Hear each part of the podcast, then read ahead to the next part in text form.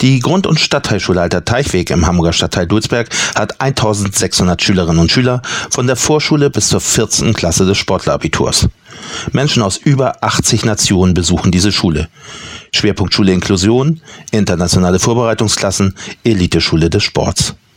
Wie kann das funktionieren, dass all die Menschen im Alltag friedlich miteinander zusammenleben? Weil wir das so wollen.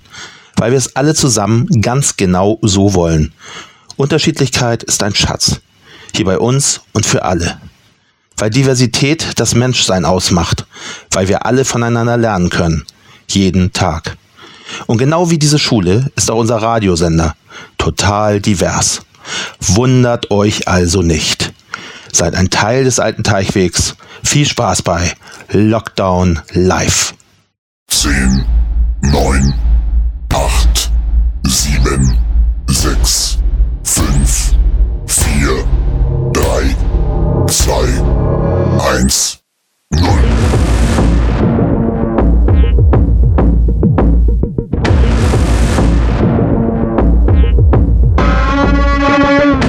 Achtung, Achtung!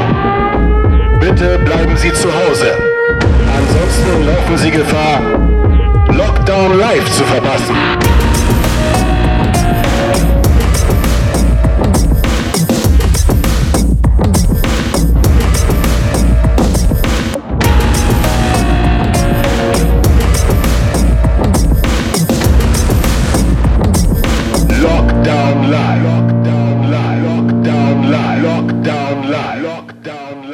Wir haben heute das große Glück, äh, im Studio begrüßen zu dürfen Hannelore Lai.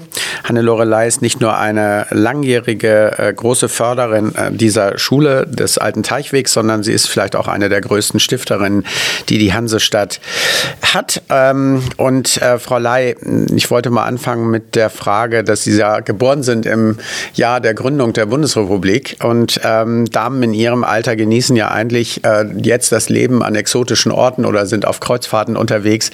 Sie hingegen haben eine eng getaktete Sechs-Tage-Woche. Warum äh, gehen Sie nicht dem Müßiggang nach ähm, und warum ist das in Ihrem Pensionsalter nicht Ihre Sache? Meine Sechs-Tage-Woche ist eine Sieben-Tage-Woche. Und schon früher, ähm, als ich vielleicht noch in dem Alter war, wo die Menschen berufstätig sind, ich war natürlich auch berufstätig, hatte ich viele Freundinnen, die bridgten und Golf spielten und sich zum Champagnerfrühstück fanden. Und das fand ich immer alles sehr beeindruckend, weil die sich hübsch machten und die Nägel lackierten und das alles so wichtig war und ihr Lebensinhalt war. Und ich habe die oft gefragt, und kümmert ihr euch denn gar nicht um eure Enkelkinder oder so etwas? Und da sagten die, nö, also das ist alles organisiert, die machen den Kurs, die machen jenen Kurs, die haben einen gut getakteten äh, Tag und nein, nein, also das machen die nicht. Und da habe ich gedacht, wie schade und wie arm, wenn man nicht so aktiv am Leben der eigenen Familie teilnimmt, also hier in dem Fall am Leben der Enkelkinder. Ich selber habe keine Enkelkinder und habe auch überhaupt nicht das Bedürfnis, meinen Tag mit derartigen Dingen zu äh, füllen, denn ich äh, war immer Hundehalterin und als Hundehalter, ja, Bridge spielen könnte man vielleicht noch, aber Golf spielen ja. schon mal nicht. Also das war nie ein Gedanke, meine Zeit so verbringen zu können, äh, wie es der Luxus einem vielleicht angeboten hätte. Ich bin gern aktiv und zwar schon lange und genauso hoffentlich noch viele Jahre in der Zukunft. Ja, ähm, Sie nennen Ihr Leben, Lebensprojekt Stiftung Kinderjahre. Hatten Sie, eine glückliche, hatten Sie eine glückliche Kindheit und wollen junge Menschen in sozialen Brennpunkten der Stadt auf ein solches Leben ebenfalls eröffnen? Ich bin Jahrgang 49, das war nach dem Krieg. Da ging es den Leuten noch gar nicht so gut. Und wenn ich zurückblicke heute wohlwollend, kann ich schon sagen, ich hatte eine sehr intakte Kindheit. Wir hatten zuerst keine Wohnung, sondern meine Familie war ausgebombt und wir lebten auf einem Gewerbehof in einem Schuppen, in einer Scheune und bekamen dann, wie viele Familien, die ausgebombt waren in Hamburg damals, ähm, wohl so als ich vier war, ähm, eine Wohnung zugewiesen. Und das war eine zweieinhalb Zimmerwohnung von vielleicht 60, 65 Quadratmetern. Und da lebten wir mit sechs Personen. Vater, Mutter, Großmutter und wir drei Kinder. Das war überhaupt kein Luxus. Es gab keine Zentralheizung. Wir hatten ein einen Ofen im Wohnzimmer und einen Ofen in der Küche. Darauf wurde auch gekocht. Nicht ein Elektroherd, sondern einen Ofen. Und wir Geschwister, der Jüngere noch nicht, aber wir Älteren, mein Bruder und ich, mussten uns abwechseln, die Kohlen aus dem Keller raufzuholen, in den zweiten Stock in die Küche. Ähm, die Großmutter, die Oma, sorgte immer für uns, kochte regelmäßig, sorgte dafür, dass wir ordentlich frühstückten. Aber meine Mutter war, solange ich mich erinnern kann, krank krank, sie war schwer depressiv und konnte nicht sehr aktiv sein mit uns Kindern. Wir hatten ja damals den Ganztag in der Schule natürlich noch nicht. Wir hatten Frühstunde, mussten manchmal früh hin, waren aber eigentlich immer mittags um eins wieder zu Hause. Manchmal, ich weiß gar nicht mehr, wie die Stunde hieß, wenn man eine Stunde mehr hatte, dass man um zwei kam. Aber später war es nie. Und dann lag die Mutter immer im Wohnzimmer, das das Schlafzimmer der Eltern war. Also ich teilte mit der Großmutter das halbe Zimmer, die Brüder teilten das Schlafzimmer und im Wohnzimmer Wohnzimmer stand, und das war gar nicht ungewöhnlich zu der Zeit, eine Doppelschlafcouch. Und die wurde abends runtergeklappt, da schliefen die Eltern drauf. Und am Tage wurde sie zum Sofa gemacht. Und wenn ich nach Hause kam, lag Mutter immer auf dem Sofa und schlief, weil es ihr einfach nicht gut ging. Und im, in der Mitte des Wohnzimmers war ein großer runder Tisch. Da aßen wir dran alle zusammen. Und es gab in der Ecke so eine Musiktruhe mit einem Radio. Das könnt ihr jungen Leute euch heute alles nur noch im Museum angucken. Und es gab Schulfunk, eine Sendung im Radio. Und während der Schulfunk lief, habe ich dann im Wohnzimmer meine Hausaufgaben gemacht und hatte eigentlich nicht das Gefühl, dass mir etwas fehlte.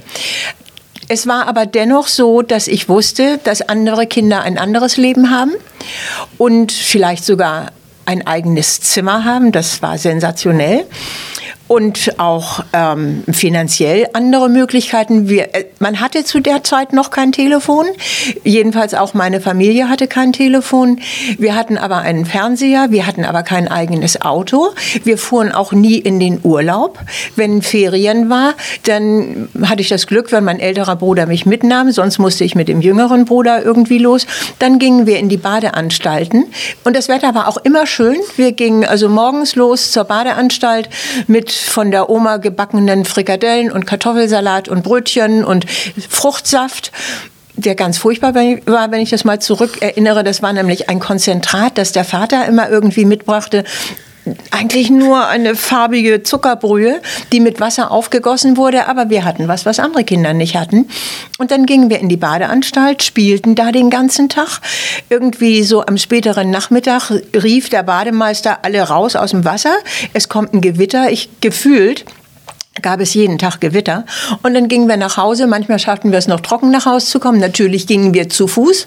Ähm, wir hatten auch nicht ein ich hatte einen Roller als kleineres Kind, aber ein Fahrrad hatte ich nicht. Mein älterer Bruder hatte ein Fahrrad, der war schon richtig toll fortschrittlich und der Jüngere ist acht Jahre jünger als wir. Also das war dann tatsächlich schon fast so was wie eine andere Generation. Aber um die Frage so mit einem Wort zu beantworten, ich hatte keine unglückliche Kindheit, aber auch keine glückliche. Wir waren immer versorgt, aber es, ich kann nicht sagen, dass ich den Kindern heute eine glückliche Kindheit ermöglichen möchte, weil meine so schön war. Das ist es nicht, aber ich bin ganz zufrieden mit meiner Kindheit.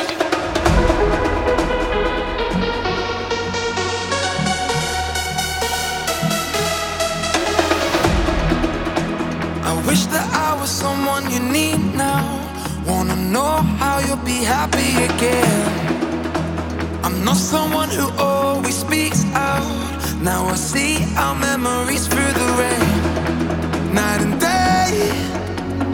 I still wanna dance in your parade. But you change your lane. I know you now. You're lost in your own crowd. It's time to figure out. We sit in silence I wish you say it loud. Are you in or are you out? It's time to tell me now. I can't keep hiding. I just wanna be. It's time for you to let me go. Please don't ever let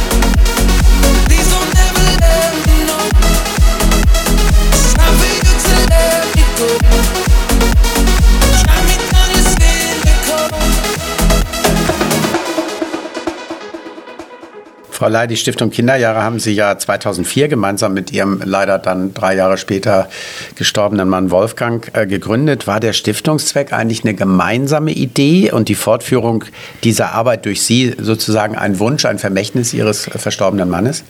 Nein, das war eigentlich eine Idee von ihm. Es war sein Wunsch, seine Idee, aber natürlich macht man als Ehepaar so etwas zusammen, weil das ja auch eine finanzielle Geschichte ist, wenn man eine Stiftung gründet und man muss bereit sein, dann möglichst gemeinsam bereit sein, das Stiftungskapital aus dem Privatvermögen zur Verfügung zu stellen. Es war seine Idee. Mein Mann hatte sein Unternehmen verkauft und hat ja Zeit seines Berufslebens auch ausgebildet und wusste eben, wie so vor 20, 25 Jahren die Jugendlichen kamen. Er hat Elektrohandwerk ausgebildet. Wenn die sich um einen Ausbildungsplatz bewarben, dann kamen Vater und Mutter mit. Vater hatte den besten Anzug an, Mutter ein Kostümchen und dann brachten sie den Jungen mit, der 14 oder 15 war und der stellte sich ganz artig, frisch gekämmt und bescheiden vor und erzählte, warum er nun Elektriker werden wollte.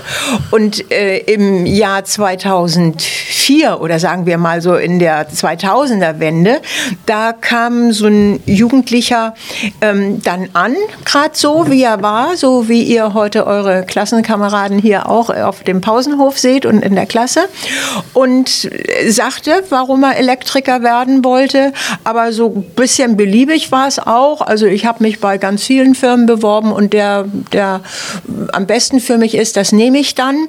Und wenn man fragte, wie finden denn deine Eltern, dass du Elektriker werden willst, sagten die oft, das muss ich selber wissen. Also ich, du, der Auszubildende, der da den, die Lehrstelle haben wollte. Und das fand mein Mann so traurig, dass die dass der Familienzusammenhalt nicht mehr so bestand wie früher, dass er aus diesen vielen Gesprächen das Gefühl hatte, die sitzen überhaupt nicht mehr zusammen am Tisch und unterhalten sich. Und wenn man einen Jugendlichen fragt, was macht denn dein Bruder, wie geht's dem denn, dann muss der so quasi erstmal nachdenken, ach Gott, ja, ich habe ja auch noch einen Bruder, äh, kann ich gar nicht sagen, was der so macht. Also das fand er sehr schade und fand dass man etwas für die nachwachsende Generation tun muss, weil er das im Rahmen der Ausbildung nun ja nicht mehr tun konnte, äh, wollte er weitere Schritte zurückgehen und sagen, das machen wir an den Schulen. Und weil zu der Zeit gerade, äh, wenn man das noch erinnert, unsere Hörer werden das vielleicht nicht mehr wissen, Frau Dinges-Dierich war Schulsenatorin und äh, es wurden viele Schulen geschlossen, weil die Schulen alle zu groß waren. Wir brauchten gar nicht so viele große Schulen und in allen Schulen war ein großer Protest zu hören. Wir sind wichtig, unser Standort muss erhalten bleiben, wir müssen sein und, und also alles wir, wir, wir.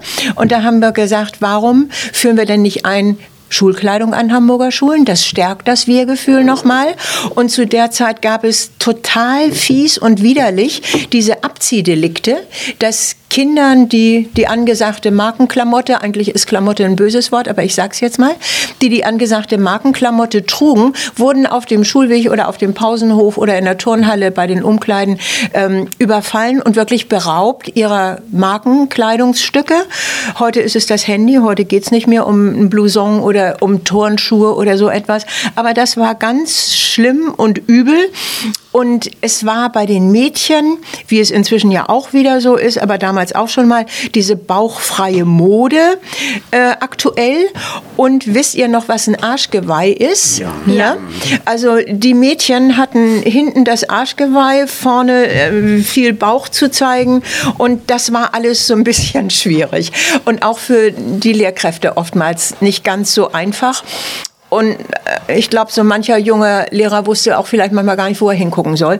Und das waren alles Gründe, weshalb wir zu der Überzeugung gekommen sind. Erstmal sind sie gleicher in der Bewertung der optischen Wahrnehmung. Wenn Sie Schulkleidung tragen, unten tragen Sie sowieso alle Jeans, dann kann man doch oben eine kleine Kollektion von Kleidungsstücken entwickeln, die die Schule möchte, mit dem Schullogo, mit den Farben, die, über die man sich einigen muss. Und dann wäre das eine gute Sache. Und so haben wir Kontakt zu Schulen aufgenommen.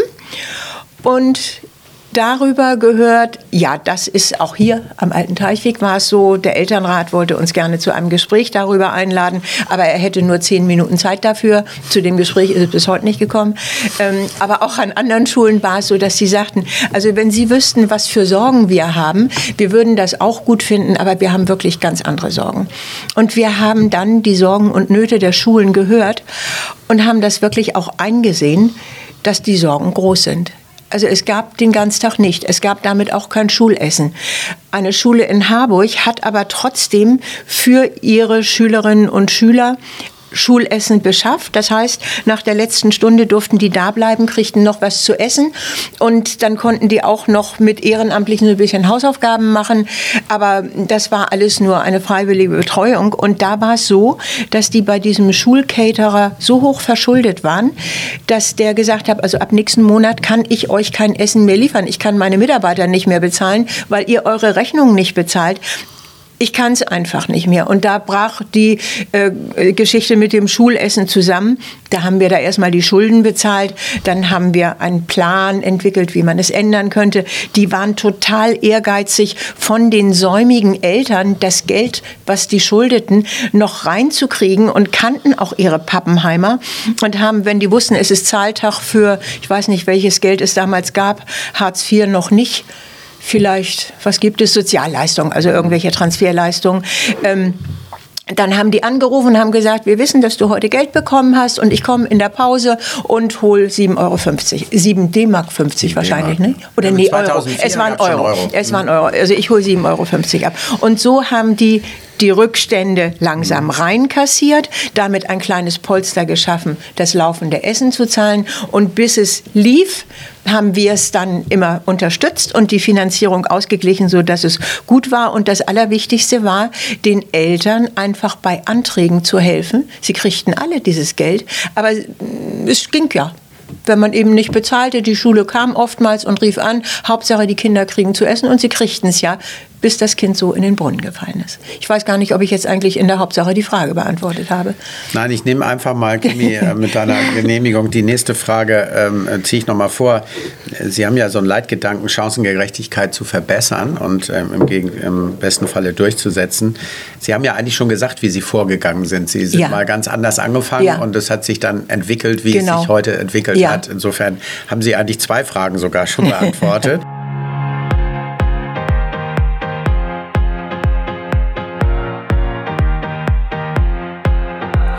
Just can't get enough of all these summer skies. The sun, it brings me up, it gets me high. I can live in this moment for the rest of time. So stay a little longer, my love. I just can't get enough of all these summer skies. They wash away the darkness from my mind. I can live in this moment for the rest of time.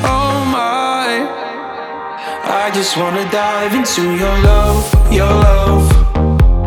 Dive into your love, your love. I just wanna dive into your love, your love. Dive into your love, your love. I just wanna dive into your love.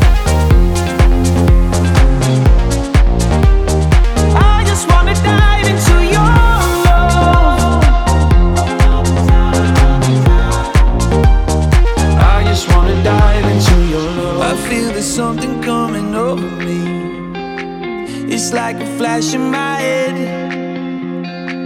Right here with you is where I'm supposed to be. It's like coming home again. I just can't get enough of all these summer skies. The sun, it brings me up, it gets me high. I can live in this moment for the rest of time. So stay a little longer, my love. I just can't get enough all these summer skies. They wash away the darkness from my mind. I can live in this moment waste of time. Oh my.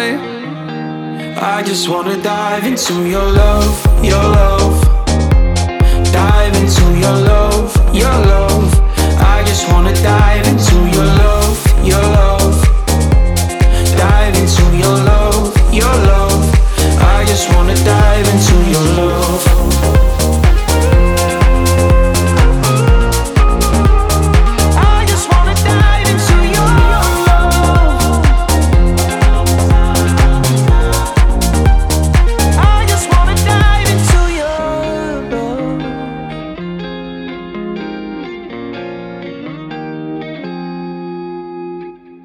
Bei Ihrer Arbeit auch die Eltern bzw. die Elternhäuser mit in den Fokus? Nein. Wir würden das wirklich gerne. Wir haben am Anfang gedacht, also wir müssen nicht nur in der Grundschule in der ersten Klasse anfangen. Eigentlich müssten wir im Wartezimmer beim Frauenarzt anfangen und da die Eltern, die Mütter, wenn ein Vater vielleicht mal dabei ist, aber da die Leute schon ansprechen und ihnen mh, vielleicht so ein paar Dinge mit auf den Weg geben. Das war aber überhaupt nicht leistbar. Und dadurch, dass wir den Kontakt zu den Schulen bekommen hatten, haben wir immer Kontakt zu den Schulen gehabt. Und über die Schulen auch sehr viel von den Problemen der Eltern erfahren und dann auch mal von Problemen einzelner Kinder. Aber schon aus Datenschutzgründen konnten wir da nie ganz konkret etwas erfahren. Und wenn es so ist, wie ich eben geschildert habe, wenn ich wusste, dass eine Familie angerufen wurde, dass sie also die rückständigen Gelder zahlt, habe ich das auch erfahren. Aber wir sind nie in direkten Kontakt mit den Kindern, mit den, mit den Eltern gekommen. Wir hätten das gerne, aber wir haben gemerkt, dass wir das auch gar nicht schaffen können. Wenn wir uns auf die Kinder konzentrieren und unser Ansatz war dann, als wir uns später, nachdem wir viele, viele Löcher an vielen, vielen Schulen gestopft haben, auch doch wieder zu unserer ursprünglichen Idee äh, zurückzukommen, nämlich eigene Projekte und eigene Ideen in die Schulen einzubringen. Als wir da dann wieder angekommen waren, ähm, haben wir es immer, haben wir unsere Projekte und die Arbeit immer einem ganzen Klassenverband angeboten und haben gesagt, damit erreichen wir alle Schüler einer Klasse, auch die, die sich für das, was da gerade angeboten wird, nicht interessieren. Die können sich aber eine Meinung bilden, warum nicht. Kinder müssen auch Nein sagen dürfen. Das interessiert mich nicht, das will ich nicht, das kann ich nicht. Aber sie sollen wenigstens wissen, warum. Nicht nur alles doof finden und Nein, sondern einmal wissen, warum und es jedenfalls kennengelernt haben. Und so mancher ändert ja im Laufe des Erwachsenwerdens auch seine Meinung. Und so ist es dann geschehen und so bleibt es auch, dass wir ins, uns immer an Schulen wenden. Wir haben 40 Partnerschulen in Hamburg. Ihr seid eine davon. Ähm, und wir wenden uns mit unserer Projektarbeit immer an einen ganzen Klassenverband. Manchmal gibt es Lerngruppen, das ist auch okay. Aber nie Einzelkinder über ein einzelnes Elternhaus. Lassen Sie sich da, äh, uns da noch mal ähm, ein bisschen weiterreden. Sie haben diese 40 äh, Schulen in ich nenne sie mal sozial, sozial herausgeforderten Hamburger Bezirken genannt, ähm, unter anderem ähm, die Grund- und Stadtteilschule Alter Teichweg, auch wenn damals der Elternrat nur wenig Zeit oder keine Zeit für Sie hatte. Wie lange fördern Sie denn schon das ATW? Das weiß Frau Wesemüller. Okay, Also wir fragen Sie. jedenfalls solange der Herr Lengvenus hier ist, aber davor schon mit Frau Wesemüller und Herrn äh, Lengvenus kannten wir schon von der Frenkelstraße. Mhm. Also sehr, sehr lange. Sehr lange. Okay. Da gucken wir mal in die Bücher.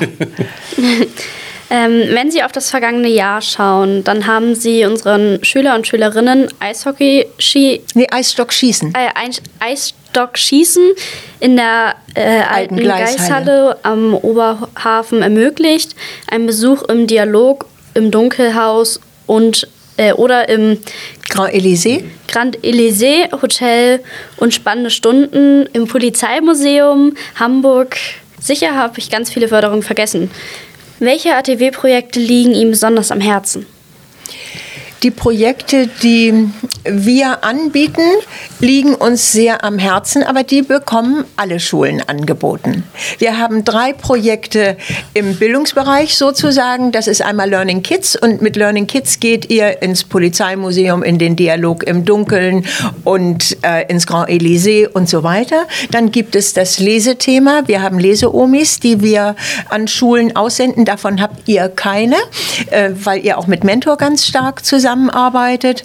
Und dann gibt es das Projekt Umwelt, Klima und Co. Natur erforschen. Und in, im Rahmen dieses Projektes haben wir euch den Schulgarten angelegt und den großen Teich am Schulgarten und viele andere Sachen. Und es ist so ein bisschen so, es hat nicht jeder einen Schulgarten.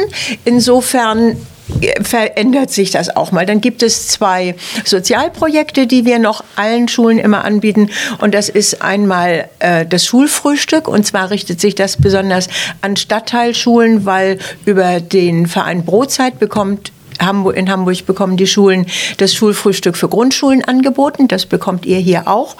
Und dann haben wir unser Textil-Outlet.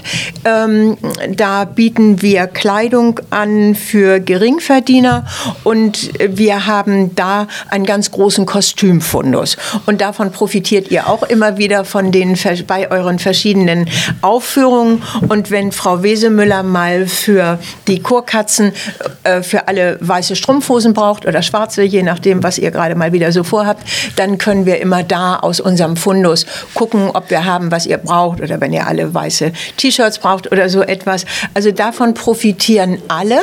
Aber wir machen es auch so, dass wir gerne auf das hören, was Schulen sich wünschen. Denn jede Schule tickt anders. Und jede Schule weiß auch, dass sie Wünsche sagen darf. Und wenn es mir gefällt, also zum Beispiel Mädchenboxen finde ich nicht schön, da würde ich immer Nein sagen, möchte ich nicht unterstützen und fördern. Aber wenn es mir gefällt, ähm, unterstütze ich das gerne. Und eure Schule ist ja eine so aktive, spannende Schule, was ihr hier alles macht mit der Filmfabrik, mit Zaubern, mit dem Radio, wofür ich äh, euch danken will, dass ihr mich heute hier einladet in euren Sender. Ähm, das finde ich so toll und äh, das äh, diese Ideen kann ich so schön weitertragen an andere Schulen und denen damit auch Mut machen, ähm, mal was anderes zu machen als nur so das 0815-Programm, ähm, dass ich eure Schule gerne mit allem unterstütze, was mir möglich ist. Herz pocht, Lunge pfeift, Augen rot, Glückseligkeit. Das Gefühl, dass ihr gerade meine Seele heilt. Ich bin froh, ja, ich reiß in die Ewigkeit. Herz pocht, Lunge pfeift, Augen rot, Glückseligkeit. Das Gefühl, dass ihr gerade meine Seele heilt. Ich bin froh, ja, ich reiß in die Ewigkeit. Herz pocht, Lunge pfeift.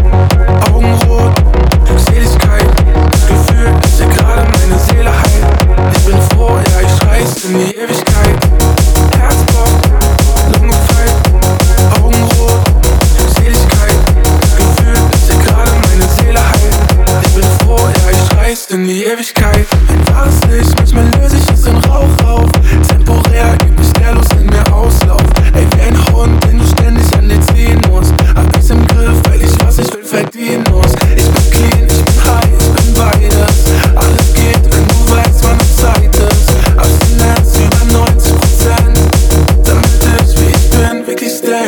Sonst lass ich mich nur leiten, ja, dann bleib ich nicht bei mir. Ja, dann seh ich alles anders und merk, dass ich mich verliere. Nein, das kann ich nicht in Kauf nehmen. Ja, ich möchte meinen Traum sehen. Doch manchmal da lasse ich mich einfach so fallen. Mitten ins Nichts und ich schwebe über allem. Die Zeit ist gekommen, ja, ich geh wieder drauf. Herz schlägt im Takt, ey, ich nehme es auf. Herz pocht, Lunge pfeift, Augen rot, Glückseligkeit. Das Gefühl, dass ihr gerade meine Seele heilt. Ich bin froh, ja, ich reiß in die Ewigkeit. Herz pocht, Lunge pfeift, Augen rot, Glückseligkeit. Das Gefühl, dass ihr gerade meine Seele heilt. Ich bin froh, ja, ich reiß in die Ewigkeit.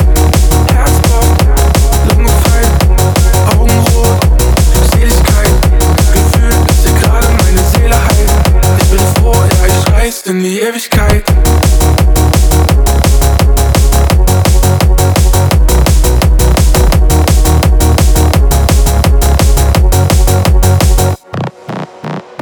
Sie haben mal in einer Hamburger Abendblattreihe, äh, die besondere Menschen der Hansestadt porträtierte, äh, den roten Faden an Schulleiter Björn Lengvenus Mhm. äh, weitergegeben. Warum?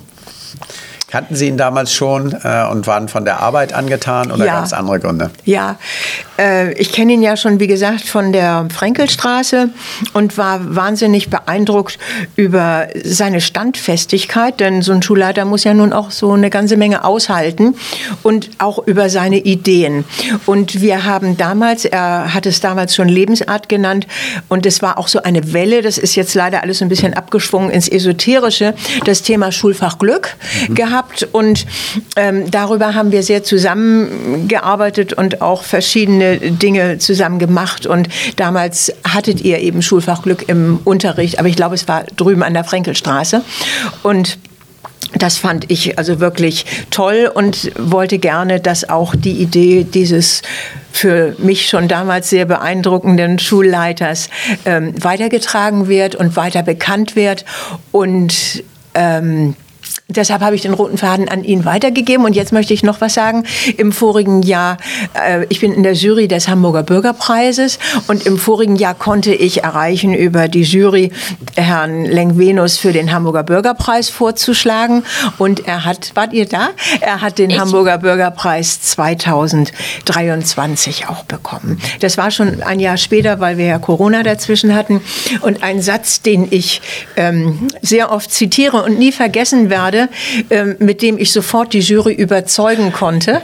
äh, es war natürlich auch eure, eure Late-Night-Show, aber Herr Lenkvenus hat gesagt, als alles dicht gemacht wurde, ich gebe diese Schule nicht auf. Und das hat er nicht. Er hat zu euch gehalten und hat die Schule nicht aufgegeben. Und das finde ich noch heute sehr beeindruckend und tapfer. Und wir sehen ja alle, was daraus geworden ist. Nach welchen Kriterien wählen Sie denn die Schulen aus, die Sie dann fördern?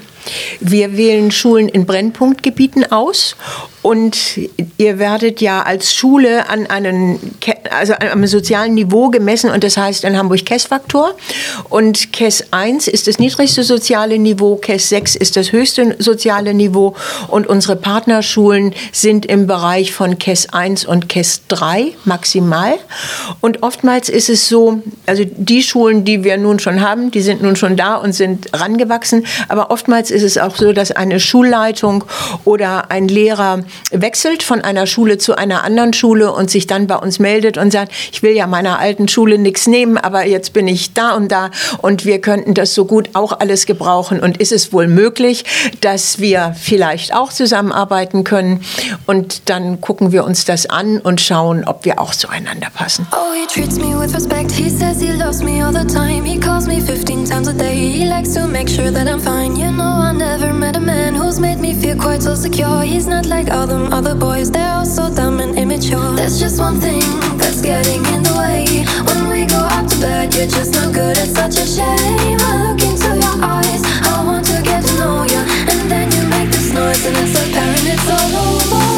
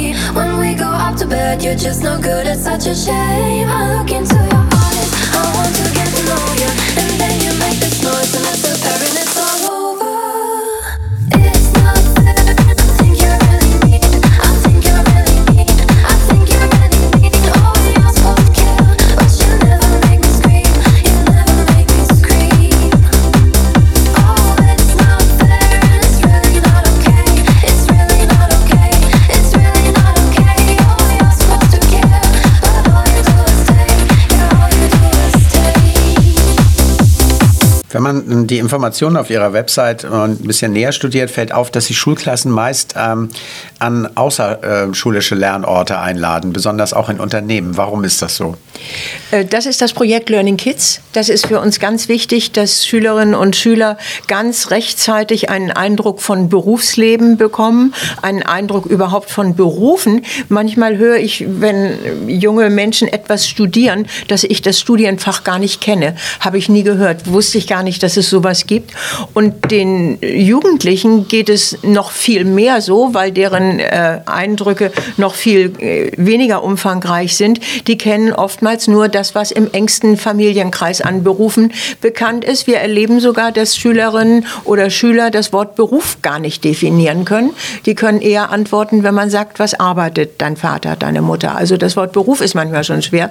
Und darum finden wir es ganz wichtig, das Thema Beruf, Berufsleben Berufswelt ihnen zu zeigen und ihnen auch zu zeigen, wenn vielleicht in der Familie je je nicht so viele Leute berufstätig sind, dass die Menschen, die zur Arbeit gehen, ganz normale Leute sind und dass es zu unserer Gesellschaft gehört. Und die sind keine Exoten, die Leute, die zur Arbeit gehen, sondern die sind der wichtige Teil unserer Gesellschaft, den wir brauchen. Und dahin würden wir gerne die Jugendlichen, mit denen wir in das Projekt Learning Kids, mit denen wir im Rahmen des Projektes Learning Kids unterwegs sind, auch bringen. Darum ist das ein ganz wichtiges Projekt für uns, unser Leuchtturmprojekt, wie wir immer sagen. Und wir haben viele Unternehmen, äh, die uns da jedes Jahr immer wieder einladen. Mm, es gibt darüber hinaus aber auch Belohnungsevents äh, wie Besuche im Tierpark oder in den Dialoghäusern, was du erwähnt hast. Ähm, aber die Learning Kids Projekt, das Learning Kids Projekt ist drei, an drei Tagen in der Woche unterwegs und darum sind darüber die meisten Berichte dann auch immer zu finden. Ja, eine Kernthese ihrer Stiftung ist, dass Glück lernbar ist. Die Zeitschrift Hanse Style hat sogar, sogar hat sie sogar als Entwicklungshelferin in, Sache, in Sachen Glück beschrieben. Können Sie mit dieser Zuschreibung Zuschreibung gut leben und glauben Sie daran, dass jeder von uns Glücks seines eigenen Glückes Schmied ist, meinst du? Ja. Ja, du, das glaube ich wirklich. Also das glaube ich wirklich, dass man selbst für sein Glück ganz viel tun kann und auch viel tun muss. Ähm, ich denke, dass wir oftmals große Freude verbreiten können, wenn wir Schulen oder Klassen ähm, Dinge erfüllen. Das sehe ich aber heute nicht mehr als Glück an. Ich hatte das vorhin schon einmal so am Rande erwähnt. Äh, das Schulfachglück, also das Thema Glück ist lernbar und alles, was damit zusammenhängt, ist bei uns jetzt sozusagen ein abgeschlossenes Projekt. Das bedeutet nicht, dass wir das alles nicht mehr glauben, was wir damals gesagt haben. Aber unser jetzt gerade ausgeschiedener Schulsenator Thies Rabe sagte damals, ähm, Schulfach Glück finde ich ja eigentlich auch ganz gut, aber eigentlich möchte ich selbst bestimmen, welche Schulfächer wir haben. Und äh, Schulfächer können eigentlich nur äh, Fächer sein, die auch benotet werden. Und ehrlich gesagt, wer möchte denn schon eine 5 in Glück haben? Das ist auch nicht so richtig charmant. ähm, und wir haben es also rund gemacht und abgeschlossen. Ich glaube an alles das, was ich zu der Zeit gesagt habe und bin davon wirklich ganz fest überzeugt. Wünsche auch allen Kindern, dass sie Glück lernen und schöne Erfahrungen machen, die sie glücklicher machen. Ähm, wir müssen es vielleicht noch mal angehen und anders verpacken, aber an eurer Schule blüht das Glück ja auch durch ganz viele Projekte und strahlt auch aus und ich denke, das können wir auch immer noch weitertragen. Frau Ley, das Armutsrisiko für Kinder in Hamburg ähm, ist ja mit rund 20 Prozent höher als in anderen Teilen Deutschlands. Äh, wie wirkt sich dies eigentlich auf die Entwicklung Ihrer Stiftungsarbeit aus? Mit, mit welchen konkreten Maßnahmen jenseits der Bildungsangebote steuern Sie dagegen? Eines der Angebote ist das Thema Schulfrühstück. Äh, wir hören von Schulen, dass Kinder wenn sie am Nachmittag in der Schule noch einen Snack bekommen haben, zu Hause nichts mehr bekommen und morgens, wenn sie in den Unterricht, also in die Schule kommen, zehn oder 13 Scheiben Knäckebrot essen, weil sie seitdem nichts gegessen haben. Und das war für uns der Grund, auch dieses Thema Schulfrühstück da, wo es angeboten werden kann, ist ja auch immer eine logistische Frage an den Schulen, äh, anzubieten und zu finanzieren. Denn auch Fünftklässler haben Hunger, auch Siebtklässler. Und die Elternhäuser sind halt eben sehr, sehr unterschiedlich strukturiert. Und wir wollen gar nicht fragen, warum. Selbst wenn der Kumpel morgens einfach nicht früh genug aus dem Bett kommt, um noch zu Hause was zu frühstücken. Also wenn der in der Schule ist und der Magen meldet sich, dann muss er was kriegen. Und das ist ähm, etwas, was wir mh, für uns äh, was, was uns ganz wichtig ist, was wir jetzt also wirklich auch toll äh, auf die Reihe bekommen haben und auch das Angebot mit unserem Textiloutlet eben, dass wir äh, Kinder und Jugendliche ausstatten können mit Kleidung dort. Wir haben leider nicht immer so viel, wie wir gerne hätten. Wir haben niemals Schuhe. Es ist alles immer neue Ware aus dem Rücklauf vom Online-Versand, also keine Second-Hand-Kleidung. Und ähm, das ist, das tut uns leid, dass wir da also nur das eben geben können, was wir können. Wir kaufen manchmal sogar etwas hinzu, als die Flüchtlingswelle 2018 so ganz groß war, das ganz, da fing es, glaube ich, an unseren Schulen erst an mit den IVK-Klassen. Und die hatten dann ein paar Schuhe, ein paar Turnschuhe, mit denen durften sie nicht in die Turnhalle. Und ähm, weil das halt eben Straßenschuhe waren. Und da haben wir auch schon mal für ganze IVK-Klassen Turnschuhe gekauft, weil das ist ja ein Unding, nicht? Dass sie also dann nicht mit in die Turnhalle können und so. Also da gucken wir schon, was wir möglich machen können und finden auch immer Partner. Und die andere Seite ist, dass diese Tatsache uns auch gut hilft beim Einwerben von Spenden. Das darf ich wirklich gerne so zugeben. Wir sagen das immer wieder. Lassen Sie nicht nach, uns mit Spenden zu unterstützen, denn auch hier in Hamburg haben Kinder Hunger. In unserem reichen Hamburg. When you say you want me, I just lose control. I'm out of my body, feels like vertigo. High up on the ceiling, ready to explode. My hands they lose all feeling when I hold you close.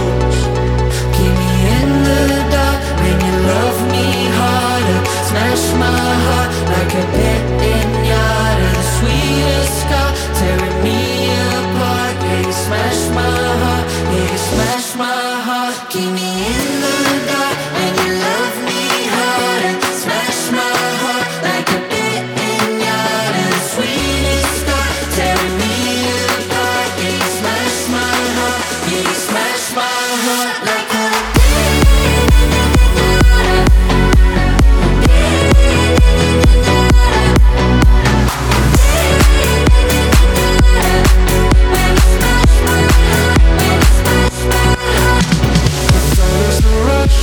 when we collide.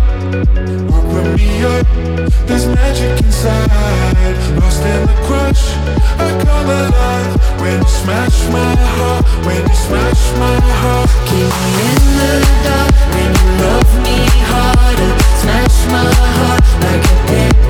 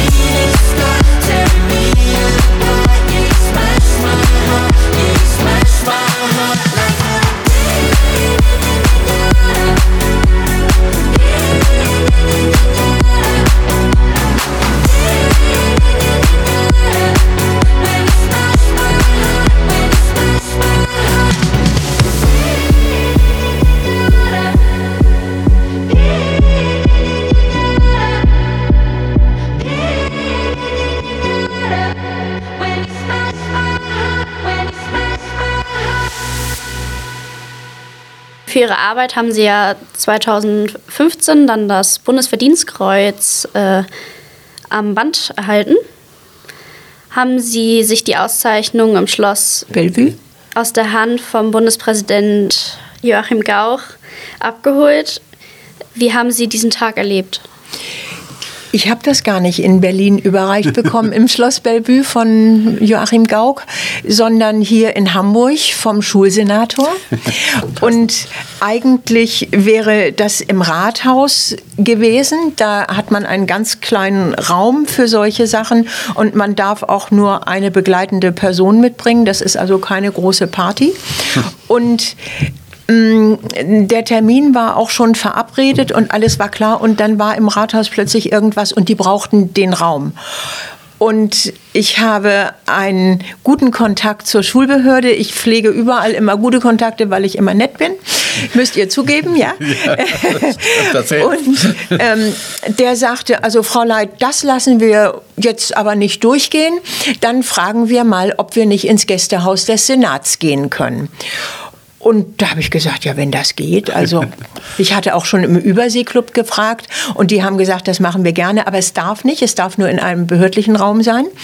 Und dann hat ähm, mein guter Kontakt bei der Schulbehörde wirklich ermöglicht, dass wir ins Gästehaus des Senats gehen durften. Und es ist eine wunderschöne Villa an der Alster. Und da durfte ich auch ganz viele Gäste einladen und es war Party. Also es war richtig, richtig toll und richtig schön. Und wir hatten damals von der Luise Schröder Schule, das Geigenorchester da, die haben ganz schön äh, gespielt. Der Kontakt zu den Chorkatzen war da noch nicht so intensiv, sonst hätten die 100 Prozent da gesungen für mich. Also das war ein ganz schöner Tag mit vielen Gästen und äh, auch unseren Freunden, also viele Menschen, die mir eben auch persönlich privat sehr verbunden sind, waren dann sehr stolz auf mich und sind da gerne gekommen. Das war sehr, sehr schön. Anlass unseres Gesprächs heute ist ja auch die Tatsache, dass Sie in diesem Jahr 20 20 Jahre das Bestehen Ihrer Stiftung feiern. Ja. Können Sie schon verraten, was für Höhepunkte wir dort erwarten dürfen oder die Sie geplant haben? Irgendetwas Besonderes?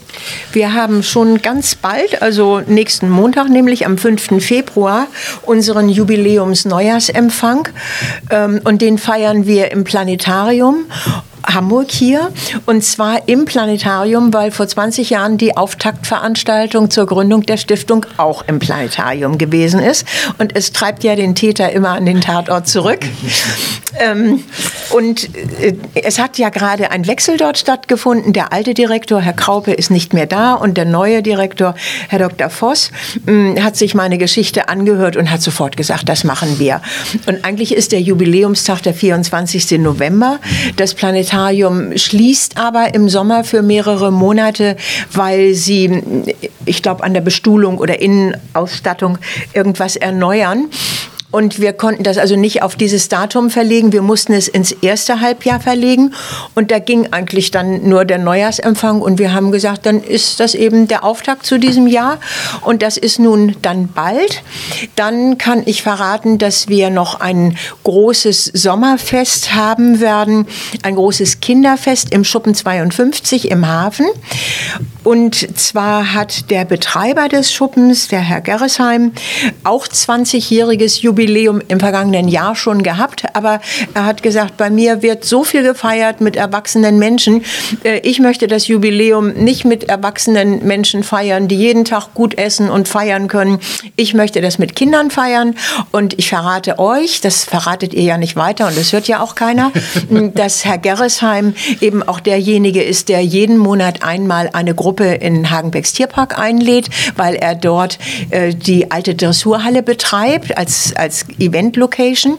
Und er lädt, also er bezahlt den Eintritt jeden Monat für eine Gruppe Schül Schulklasse in den Tierpark und die dürfen dann immer zur Mittagspause zu ihm in die alte Dressurhalle kommen und bekommen da immer einen kleinen Snack. Ich glaube, Chicken Nuggets und Pommes und für unterwegs noch einen Apfel. Und Herr Gerresheim ähm, ermöglicht uns also ein Sommerfest, ich glaube für drei oder 400 Kinder zu feiern in ähm, seinem Schuppen 52. Wir denken, dass wir von den Schulen, die da mitmachen möchten, äh, die Kinder mit diesen roten Doppeldeckerbussen abholen und dahin bringen lassen und dass die dann da einen ganz tollen Tag haben und dann irgendwann zum, zu einer bestimmten Zeit mit den roten Doppeldeckerbussen wieder zurückgebracht werden. Und es wird, also wir, wir haben äh, verschiedene Sachen, die noch nicht so ganz fest geplant sind. Es kommen nämlich auf uns auch so oft Dinge zu, die wir dann so richtig toll finden, dass wir sagen, das machen wir. Also man darf bei uns gar nicht so viel planen. Äh, man muss auch manchmal ein bisschen gucken, was kommt noch alles. Aber es wird ein spannendes Jahr.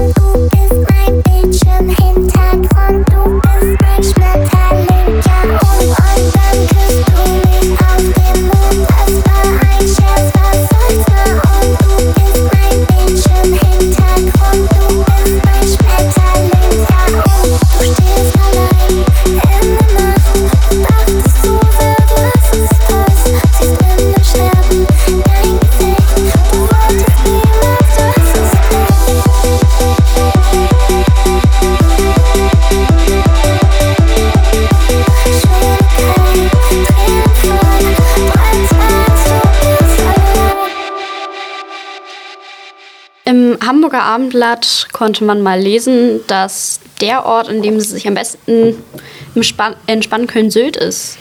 Äh, was macht, was ist der Reiz ähm, dieser Insel für Sie? Sylt, ja. Was ist der Reiz dieser Insel für mich? Also man kann auch nach Timmendorf fahren, da ist auch das Meer und da kann man sich auch zurückziehen. Aber das ist alles doch noch sehr viel anders und wuseliger. Also ich ähm, halte mich für eine Sylterin und fahre seit 50 Jahren nach Sylt, früher zusammen natürlich mit meinem Mann. Und wir sind immer in Munkmarsch gewesen, das ist auf der Wattseite. Und Munkmarsch ist auch nicht so ein Innenort, das ist so ein ganz ruhiger Ort. Ich weiß gar nicht, wie viele Häuser das gibt, aber man könnte sie ganz schnell mal kurz durchzählen. Und da gibt es auch von der Infrastruktur her weder einen Kiosk noch ein, äh, ein Geschäft, wo man eine Zeitung, Brot, Milch, sonst was kaufen kaufen könnte, keinen Edeka und gar nichts. Es gibt ein kleines Restaurant und es gibt das Fährhaus, das ist ein tolles Hotel. Aber die Menschen, die im Fährhaus sind, die sind da für sich. Also ich miete da immer ein kleines Reihenhaus, schon wirklich seit ganz vielen Jahren und bin dann da mit meinem jeweiligen Hund. Ali, Benny, Robby, Ruby waren da schon. Dann war Emmy da und jetzt ist Leni da. Und äh, wir fahren dann dahin und wandern da und äh, sind da gerne ganz für uns. Und in diesem Abendblatt-Interview habe ich auch gesagt, dass ich mich da, wenn ich nach Sylt fahre, nie verabrede. Ich will da wirklich ganz in Ruhe sein und ganz für mich sein und dem Hund einen schönen Tag machen und mir einen schönen Tag machen. Und wenn ich Lust habe, was Schönes essen und wenn ich nicht viel Lust habe, nur ein Fischbrötchen essen und mache das ganz so, wie ich will. Und ich habe das Gefühl, dass Sylt mir einfach gut tut. Und darum fahre ich dahin.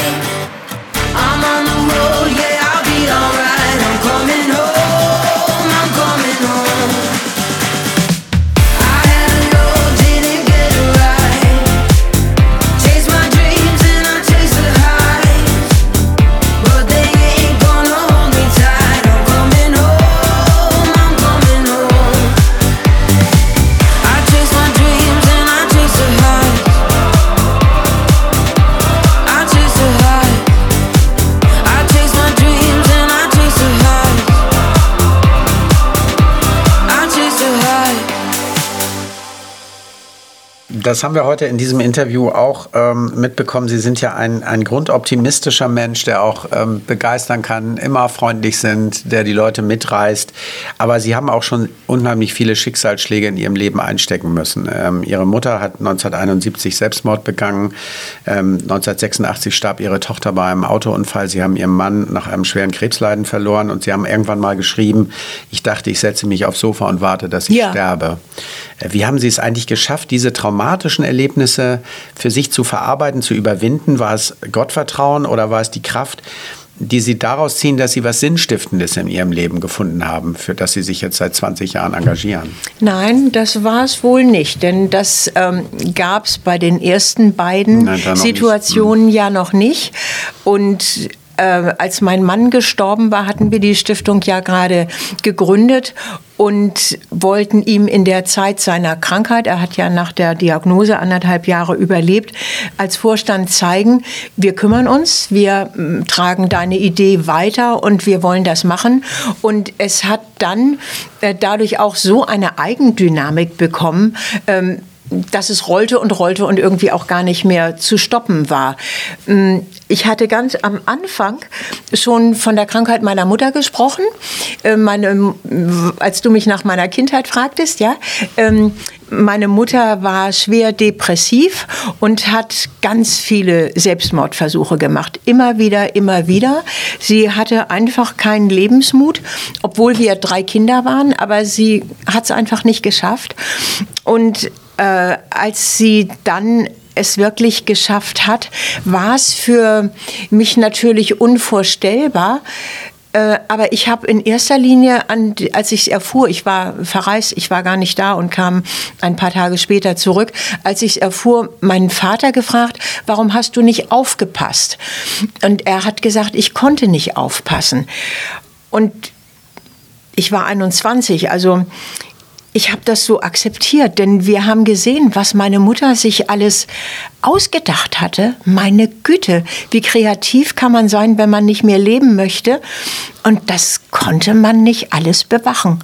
Und er konnte das auch nicht bewachen. Und es war mein jüngerer Bruder ja noch da, der war 14 zu der Zeit, der hat meine Mutter auch tot gefunden. Ähm, das war natürlich alles ganz furchtbar. Es ist später, als mein Vater dann die elterliche Wohnung aufgelöst hat und nochmal eine neue Partnerin gefunden hat, das konnte, konnten wir alle eigentlich nicht verstehen. Aber ich habe mich trotzdem da auch nicht eingemischt und es beurteilt. Aber ich habe meinen Bruder, meinen jüngeren Bruder damals zu mir genommen und wir hatten dann einfach nicht mehr so viel Kontakt zum Vater. Wir wollten uns nicht böse sein, wir wollten es einfach ruhen lassen. Und jeden Tag war Alltag und jeden Tag war ich mit meiner Tochter da und lebte mit ihr und musste berufstätig sein und hatte den Bruder, der äh, jung war zu der Zeit und auf den man auch so ein bisschen aufpassen musste. Also es war viel zu tun. Es war einfach keine Zeit, sich gehen zu lassen. Und als meine Tochter starb, diesen schrecklichen Unfall hatte, war es so, dass ich gerade beschlossen hatte, nochmal berufstätig zu sein und ähm, nach Möglichkeit relativ komfortabel das wollte. Mm, und wir haben in Hummelsbüttel gelebt und es gab so eine kleine Einkaufspassage da und da haben wir uns so gefragt, was fehlt hier denn eigentlich? Und haben gesagt, eigentlich fehlt hier ein Schuster und ein Reformhaus. Und Schuster wollte ich dann nicht werden und habe mich dann damit befasst, welche Ausbildung erforderlich ist, um ein Reformhaus zu führen und habe an der Reformfachakademie dann eine Ausbildung gemacht und hatte dann alle Vorbereitungen getroffen für die Eröffnung des Reformhauses zum 1. Januar 1987 und äh, hatte Verträge geschlossen, einen Mietvertrag, hatte Ware eingekauft, hatte Personal eingestellt. Und dann kam in der Sil Silvesternacht äh, die Nachricht dieses schrecklichen Unfalls. Und das hat mich natürlich vollkommen aus der Bahn geworfen. Ich konnte das überhaupt nicht glauben. Ich habe gedacht, ich fahre da jetzt hin und bringe das in Ordnung. Meinen Kindern tut keiner was. Also ich gehe da jetzt hin und sage, das geht so nicht. Ne? Und das geht aber nicht in diesem Fall. Man konnte gar nichts mehr tun. Es war war endgültig und ich habe es nicht mir vorstellen können. Und da habe ich gedacht, jetzt setze ich mich aufs Sofa und warte ab. Jetzt ist nichts mehr nötig. Mein Bruder war, der jüngere Bruder, inzwischen verheiratet, dem, um den musste ich mich nicht mehr kümmern. Die Tochter war nicht mehr da. Mein Mann ist bestimmt stark genug, dass er das alleine schafft. Ähm, ich braucht mich braucht jetzt keiner mehr. Alles ist gut. Ich war nicht zornig oder traurig. Ähm, ich habe gedacht, das ist jetzt okay so. Und habe mich wirklich dahingesetzt und gewartet und habe auch meinem Mann immer gesagt, er soll ruhig auch weggehen von mir, wenn er das möchte und äh, neu leben. Und natürlich kam das überhaupt nicht in Frage, aber ich habe da also wirklich ganz naiv und zurückgenommen reagiert, vielleicht auch mit Anflügen der Depression meiner Mutter, ähm, die ich aber, glaube ich, dann doch nicht so äh, massiv geerbt habe. Und dann hat einfach die Zeit etwas gebracht. Also es kam dann wirklich der Tag, an dem wir überlegten mussten, überlegen mussten, was machen wir jetzt mit dem Reformhaus? Es ist ja da. Und wir haben dann gesagt, also zum 1. Januar oder 2., 3. Januar, das wird natürlich nichts und haben das um zwei Monate verschoben und erstmal versucht, wie es denn geht. Und dann bin ich am Tage zur Arbeit dahin gegangen und habe gedacht, das ist ja dann auch Abwechslung und es ist ja auch viel los und habe funktioniert. Und wenn ich abends nach Hause kam, habe ich geheult und wieder auf dem Sofa gesessen. Aber es kam dann doch Schritt für Schritt immer irgendwas, dass man wieder mitmachen musste. Und wenn man Menschen sagt, dass die Zeit alle Wunden heilen, also sowas macht keiner hören. Aber ich sage euch eins, die Zeit ist das Einzige. Mhm. Das hat geholfen.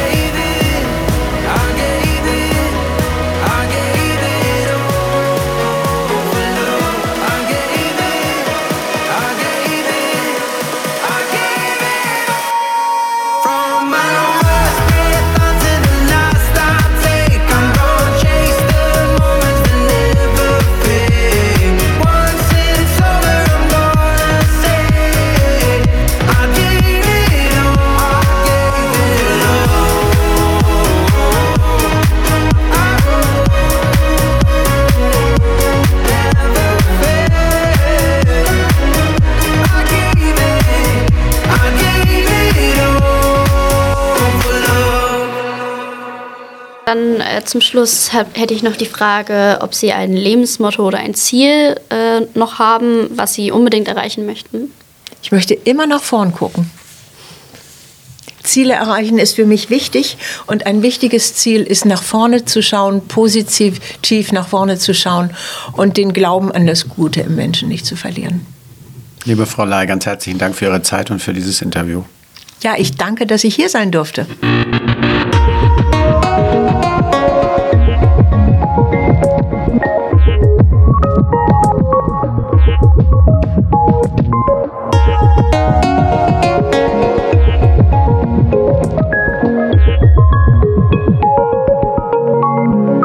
Lockdown Live Made in Dulsberg.